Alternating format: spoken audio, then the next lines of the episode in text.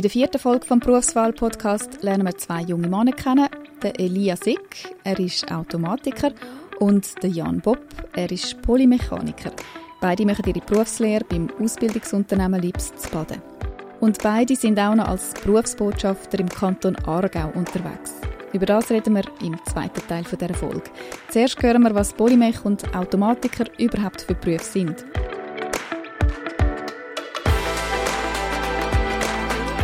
Das ist «Was will ich werden?» der Berufswahl-Podcast vom Schweizer Elternmagazin Fritz und Franzi und von Pro Familia. Ich bin Franziska Engelhardt.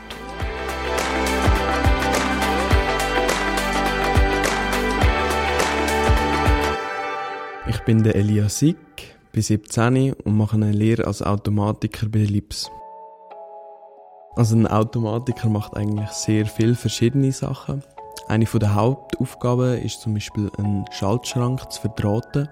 Er macht aber auch Sachen wie Programmation von SPS, das sind sogenannte speicherprogrammierbare Steuerungen. Es ist so wie eine Box, wo eigentlich wie ein Computer funktioniert, auch mit einem Prozessor drin, wo alle Berechnungen macht. Ist das Kraftwerk ein Beispiel aus dem Alltag? Also so in einem Kraftwerk, die ganze Steuerung und auch Sicherheitsüberwachung wird mit einem Schaltschrank geregelt. Je nachdem, wo das ist, ist der grösser oder kleiner. So ein Schaltschrank, ja, etwa wie ein Kleiderschrank, je nachdem, für was es gebraucht wird. Es kann aber auch kleiner sein, wie zum Beispiel ein Komödli, wo man daheim rumstehen hat. Es kommt immer ein bisschen darauf an, wo er verwendet wird. Also da hatten wir jetzt das Beispiel das ist eine Schaltung, die Teile sortieren. Wir haben hier einmal Aluwürfel und Plastikwürfel drin. Wir haben einen Sensor, der überprüft, ob überhaupt das Teil drin ist und einen Sensor, der induktiv ist und schaut, ob es Metall ist oder nicht. Jetzt drücken wir auf Start drücken und das Ganze fängt an. Plastik geht in den rechten Behälter und das Metall in den linken. Im Alltag braucht man das zum Beispiel ja, für eine Recyclinganlage, wo Plastik von Metall muss, muss getrennt werden.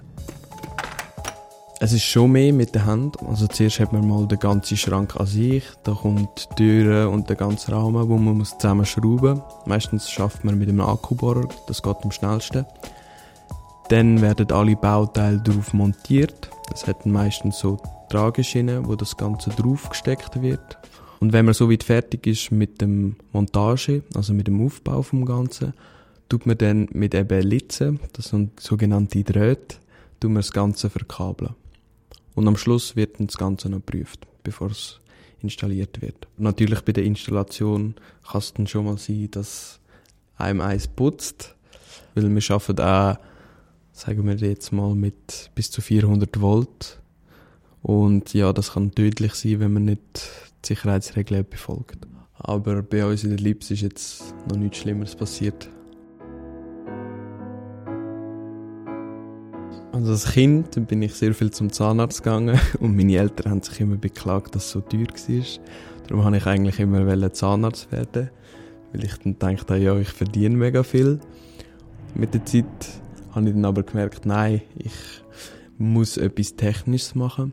Ich bin sehr viel an Zukunftstagen meine Eltern sind beide Lehrer, das hat mir aber nicht so gefallen. Und ein Kollege von ihnen, der macht Automatiker beim PSI. PSI ist das Paul-Scheller-Institut. Sie machen vor allem Forschungen.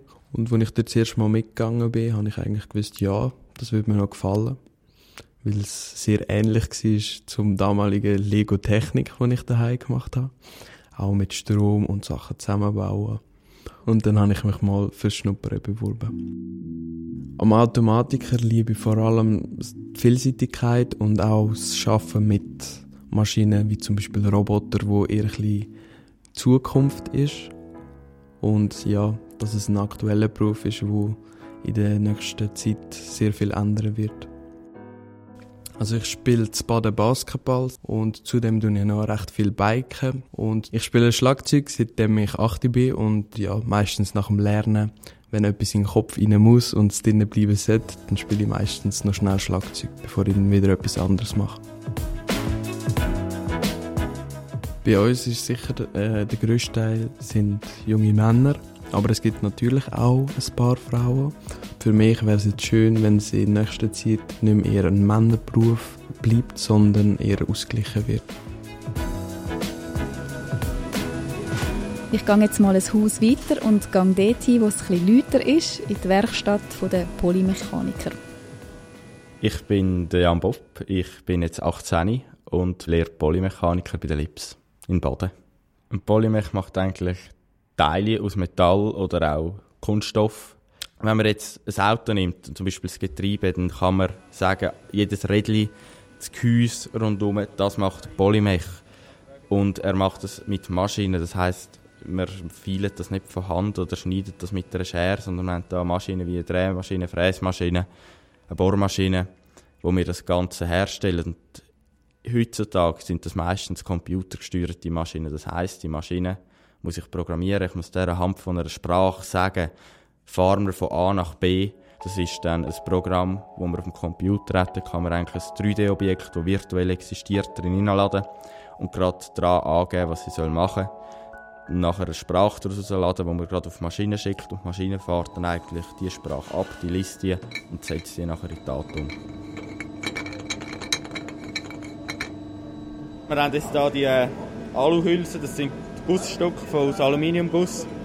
Wir haben jetzt äh, auf der einen Seite schon ein Loch drin von gut 50 mm, machen jetzt auf der anderen Seite auch nochmal ein Loch rein mit Gewind. Und unser Job ist eigentlich, so Teile herzustellen und in diesem Fall haben wir eigentlich nur Zeichnung bekommen. Wir wissen meistens nicht, für was das ist. Es hat jetzt einen Namen, das ist eine Schutzhülse für etwas. Wir haben sehr viele vertrauliche Sachen in unserem Job, wo Firmen Teile machen Es sieht ein bisschen aus wie ein Glas, so ein Gocki-Glas, das man in der Hand hat. Und oben, wo, wo man trinkt, hat schon ein Loch drin und im Boden hier machen wir jetzt noch das Gewinde rein.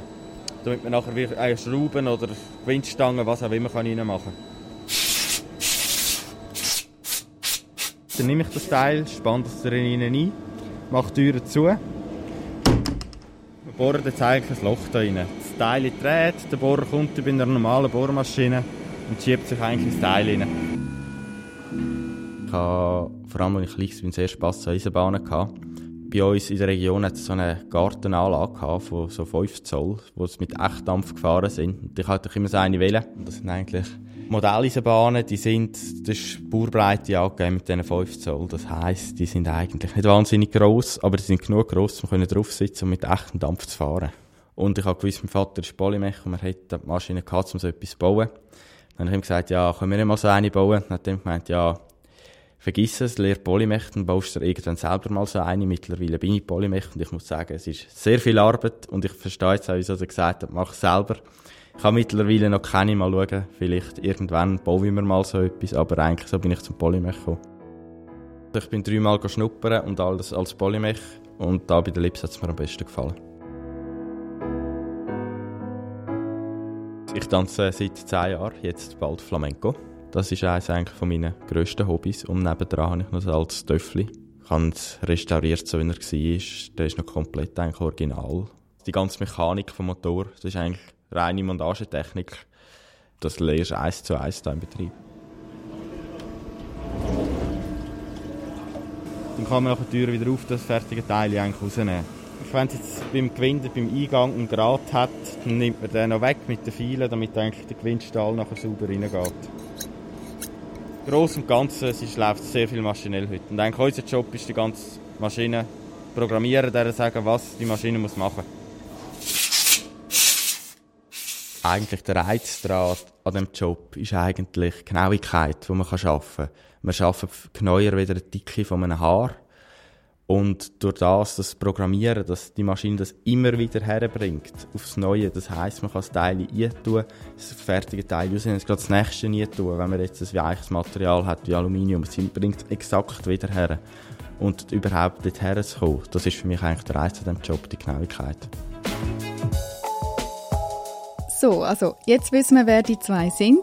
Und eben, beide engagieren sich auch als Berufsbotschafter für den Berufsberatungsdienst ASK im Kanton Aargau im Programm Rent a Stift.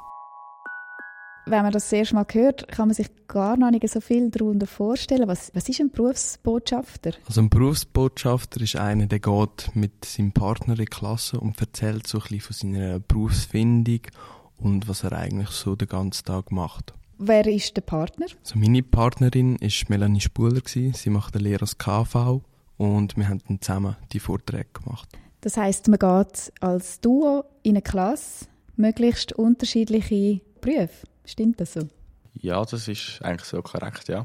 Jan, was war deine Erfahrung, wenn man ganz konkret vorstellt, was möchtet ihr, wenn ihr in so eine Klasse hineinlauft? Die Klasse war vorbereitet, dass wir kommen. In unserem Fall haben sie nicht gewusst, was wir sind.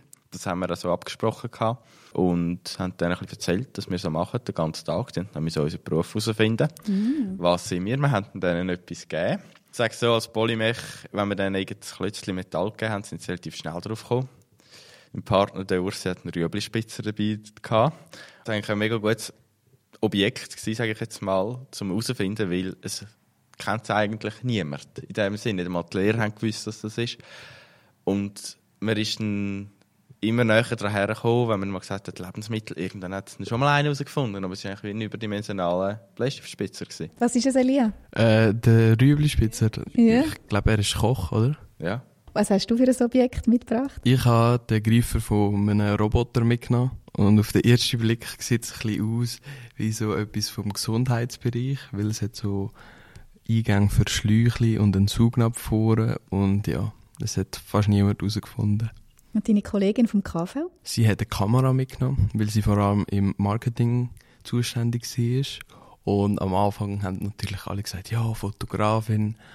Und es hat schon ein bisschen Zeit gebraucht, bis sie es dann herausgefunden haben. Ihr geht ganz spielerisch vor, dass sie das erste Mal so mit einem ja, also mal herausfinden und total involviert werden in das Ganze. Das ist so die Idee hinter dem ganzen Programm. Genau, wir wollen auch natürlich, dass sie mitmachen, eben sagen, was sie dazu denken.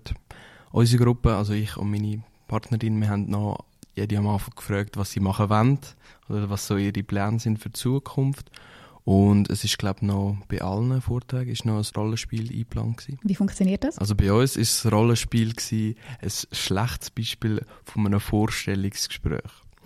Und die Kinder müssen sagen, ja, zuerst mal, was es war und was sie besser machen würden. Und am Schluss haben wir noch eine Zusammenfassung gegeben, was wir ihnen für das Vorstellungsgespräch. Wie lange sind ihr dort äh, bei diesen Schülern in der Klasse? eigentlich eine Schulstunde, aber das hat es bei uns jetzt einmal zweimal gegeben, dass wir die Lehrer gesagt haben, dass wir haben so lange Zeit, wie ihr wollt. So, ihr habt jetzt vorher auch noch Präsentationen angesprochen. Könnt ihr dann ganz konkret eure Berufe noch präsentieren? Genau, das ist mal das eine, dass man den Beruf grob vorstellt. Das ist so Tätigkeiten, überhaupt in welcher Branche der Beruf ist, den Lehrbetrieb vorstellen und noch eigentlich ganz viel mehr. Zum Beispiel der normale Tagesablauf, wenn man anfängt, wie man zum Beispiel geht, arbeiten Und so probiert eigentlich einen möglichst grossen Einblick so in auch einen Teil vom Privatleben zu geben, so, weil man eigentlich probiert, möglichst näher zu diesen Schülern zu sein. Acht in der 9. Klasse sind die Schülerinnen und Schüler. Wie reagieren sie auf euch? Ja, ganz unterschiedlich. Also, es gibt Klassen, die sind einmal ganz ruhig, die fragen sich gar nichts und jetzt andere Klassen, die sind mega wild, dort ist zuerst mal hurra, es ist jemand da, oder? Und auch das Interesse auch sonst, nicht nur am Beruf ist da, sondern einmal zu irgendwelchen Sachen wir fragen, oder? Woher bist du, was machst du? Ja, es ist nicht nur, es ist das Gesamtpaket. Wie erlebst du das, Elia? Ja, es ist vor allem das, dass man so merkt, dass die Schüler mehr interessiert sind, wie wenn jetzt zum Beispiel ihre Lehrerin etwas probiert zu erzählen, wo seine Berufswahl schon vor x Jahren fertig hat. Was sind so die, die meisten Fragen, die gestellt werden? Könnt ihr das irgendwie sagen? Was, was sind so die Sachen, die ihr am meisten helfen können? Äh, sicher, wie viel verdienst du? ja, definitiv, ja. Das interessiert die meisten. Ja. Ehrlich? Und wie viel frei hast du? Ferien und alles spielt auch noch eine Rolle. Wie viele Hausaufgaben habt ihr? Müssen ihr Hausaufgaben machen vor allem? Aber ihr habt trotzdem das Gefühl, ihr könnt etwas bewirken? Ja, das sicher. Weil vor allem so die Verbindung, die in dieser kurzen Zeit entsteht, auch dass man mit ihnen zusammen etwas macht, Tipps, die ihr würdet finden so, hey, macht das unbedingt. Mir hat das mega geholfen. So, euer so Gratis-Tipp. Ja, also ich sage jedem, geht schnuppern und am Schluss müsst ihr es machen, nicht eure Mami und niemand anderes. Wir machen es für euch und geht raus, jetzt haben die Chance zum zu schnuppern. Nachher könnt ihr nicht einfach sagen, ich will das mal schauen, was ein Schreiner macht. Das geht einfach nicht. Also machen sie jetzt, jetzt können sie es. Jetzt bekommen wir sogar noch frei dafür. Und du? Ja, wir haben so gesagt, so drei, die drei wichtigsten Tipps gehabt. Das erste war auch viel schnuppern. Das zweite war immer sich darüber klar sein, über die Entscheidungen. Und das letzte war, dass man auch mit den Eltern und so darüber redet, wenn man Hilfe braucht. Danke euch vielmals. Viel Erfolg bei eurer weiteren Berufslehre. Danke, bitte gern geschehen. Danke vielmals. So Programme, wo private Schüler in der Berufswahl unterstützen, gibt es im Fall noch viel mehr. Zum Beispiel auch das von Rock Your Life, wo Mentoren Schülerinnen und Schüler eins zu eins betreuen. In den nächsten zwei Folgen lernen wir so ein Mentorenpaar kennen und schauen ihnen über die Schulter.